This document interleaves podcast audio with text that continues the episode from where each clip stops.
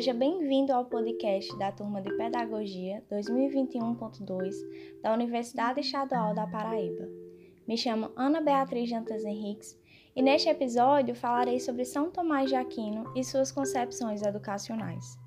Este episódio será dividido em a vida de Tomás de Aquino, influência da vida cristã e a didática educacional. A vida de Tomás de Aquino. Considerado o maior expoente da filosofia escolástica, Tomás nasceu no feudo de Roccaseca, na Itália, no ano de 1225, século XIII.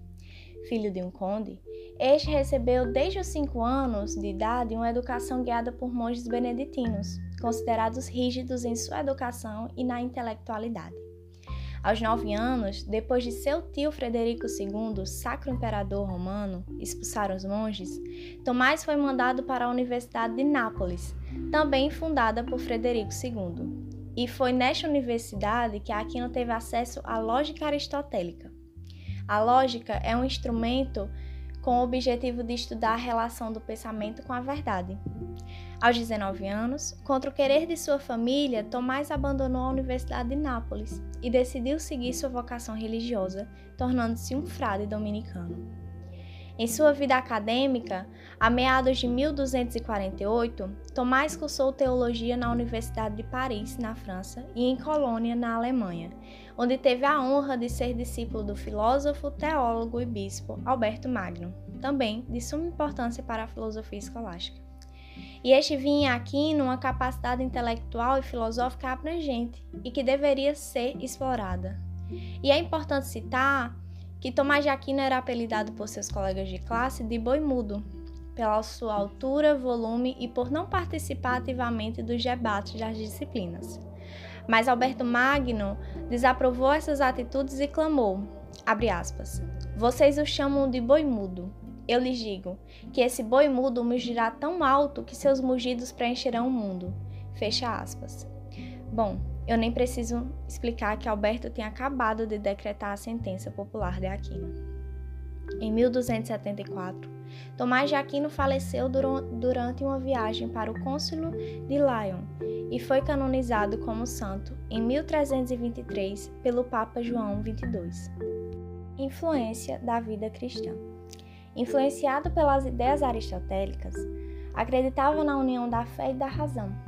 No Dicionário Básico de Filosofia, Japiaçu e Danilo Marcondes explicam que o papel principal de Tomás de Aquino era organizar as verdades religiosas e conciliá-las com a síntese filosófica de Aristóteles.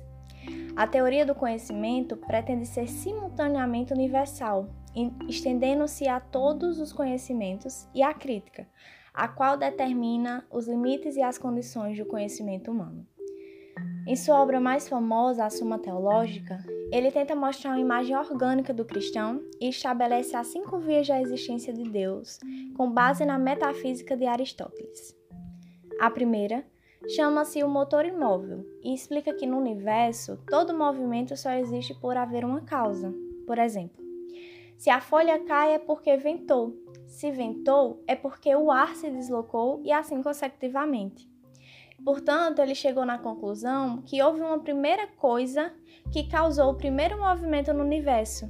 E esse primeiro deve ser imóvel, porque se fosse movido por algo ou alguém, não seria o primeiro.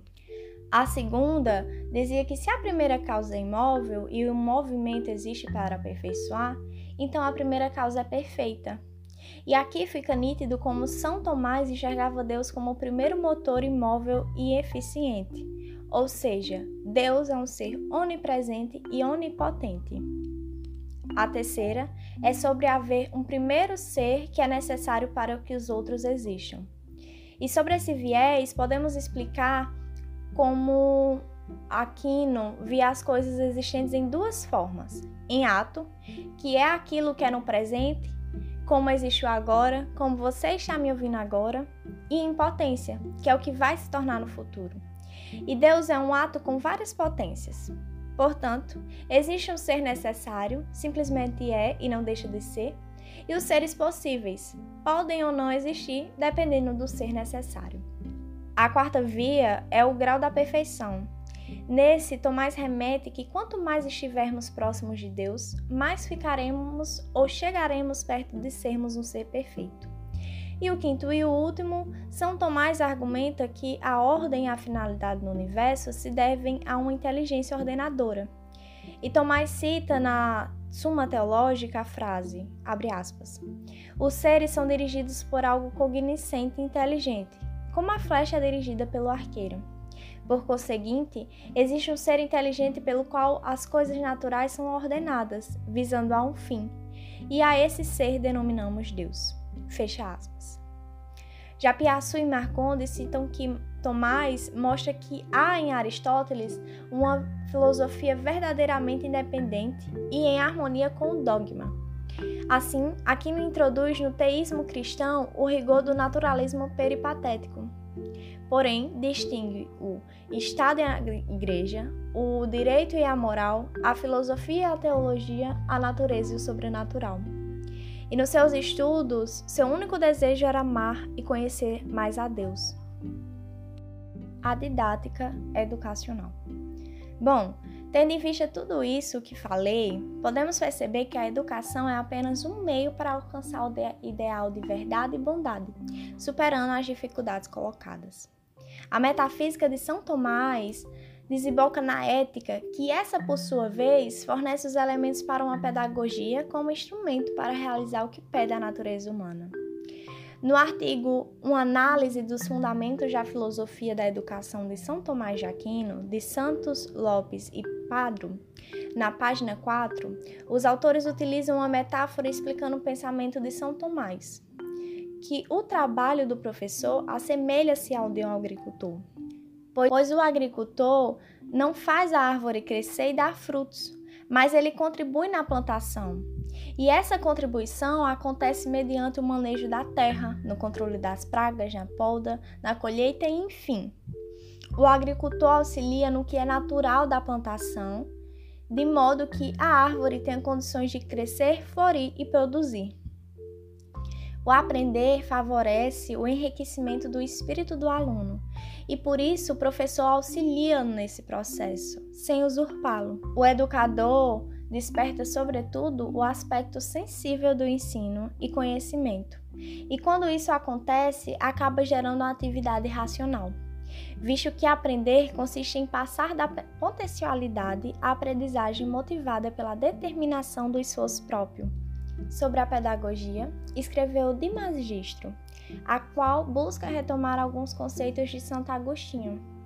E Aranha cita na página 183, capítulo 5, de seu livro História da Educação e da Pedagogia, abre aspas. Para Santo Tomás, a educação é uma atividade que torna a realidade aquilo que é potencial. Assim, seria nada mais do que uma atualização das potencialidades da criança, Fecha aspas. E essa é uma atividade que ocorre com a ajuda do professor, o mestre. Vale ressaltar que as potencialidades são baseadas pela teoria aristotélica de matéria e forma.